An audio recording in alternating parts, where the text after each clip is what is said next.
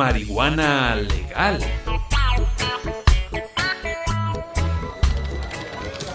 A continuación, conversaremos con los editorialistas de la revista colombiana Semana. Esta revista acaba de publicar un amplio análisis de la posible legalización de la marihuana. En California se ha llevado a cabo un referendo que alcanzó más del 40% de apoyo. Escucharon bien, 40%, pero no logró la mitad más uno. ¿Qué piensan ustedes de esto?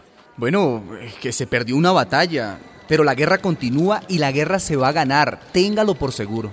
Bueno, pero ¿a qué guerra se refiere? ¿Acaso es la guerra contra las drogas? No, no, no, al contrario, me refiero a la guerra para que legalicen las drogas, especialmente la marihuana.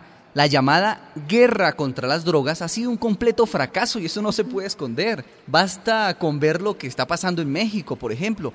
En cuatro años, 30.000 muertos a manos de los narcotraficantes. Pero no entiendo, no entiendo lo que usted me dice. ¿Acaso el, el reclamo por legalizar la droga no es asunto únicamente de, de jóvenes, hippies, hasta de los mismos consumidores? De ninguna manera, señorita. Intelectuales y políticos de mucho peso como Felipe González, César Gaviria, Fernando Enrique Cardoso, Mario Vargas Llosa y muchos otros están a favor de la despenalización. Pero eso no sería una terrible incoherencia del gobierno norteamericano. Ajá. Es decir, por un lado, perseguir a los productores de marihuana en Colombia y México, y por otro, autorizar el consumo dentro de Estados Unidos. Por supuesto, como el propio presidente Santos manifestó, es muy difícil explicarle a un campesino colombiano que puede ir a la cárcel por sembrar marihuana, cuando en California, el estado más rico de los Estados Unidos, se puede producir, vender y consumir libremente.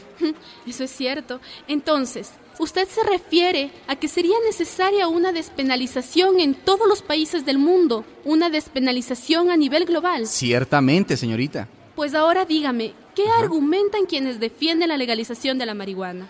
Eh, para comenzar, el fracaso estrepitoso de la guerra contra las drogas que comenzó Richard Nixon hace 40 años. Las cifras, las cifras son elocuentes. Pues dígame algunas. Por ejemplo, en 1980 se consumía cocaína en 44 países. Ahora, después de la famosa guerra contra las drogas, se consume en 130 países. Y además, escucha este dato. En Estados Unidos, hace 30 años, los detenidos por delitos relacionados con la droga no llegaban a 50 mil.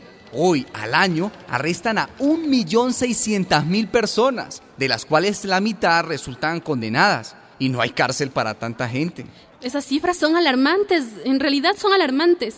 Entonces, legalizando la marihuana, ¿disminuiría el consumo o no sería así? No, no, no, no, no. Mira, lo que disminuiría drásticamente serían las mafias, las redes de narcotraficantes que viven y se enriquecen gracias a la prohibición.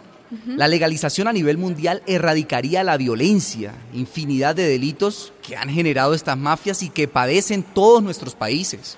Deme, por favor, otro argumento a favor de la legalización de la marihuana. Pues que está más que probado que la cárcel le hace más daño a un joven, a un consumidor de marihuana, que fumar la hierba misma. Además, ¿por qué no prohíben el tabaco y el alcohol que son más peligrosos que la marihuana? Eh? Sí, es cierto. En algunos países, como Holanda, por ejemplo, la venta de marihuana es abierta. Precisamente. Y el consumo no es mayor ni menor que en países vecinos. Incluso, incluso es más bajo que en Inglaterra, Francia o en España, donde está prohibida.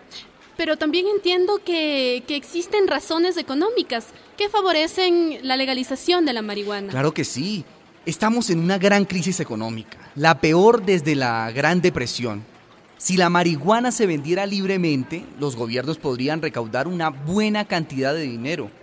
Solo en California, escuche bien, solo en California se obtendrían alrededor de unos 1.400 millones de dólares por impuestos. Pero este argumento a dónde nos lleva? ¿Qué quiere decir usted? Eso quiere decir que los gángsters, los alcapones, quedarían a un lado para darles paso a los empresarios legítimos y a las arcas del Estado. Y los 13.500 millones que hoy se emplean inútilmente en reprimir el consumo podrían emplearse en campañas de educación y de salud pública. Muchas gracias. Legal, legalización. Cannabis. De calidad y barato. Legalización. Cannabis. Basta de prohibición. Una producción de radialistas.net. legalización. Cannabis. Basta de prohibición.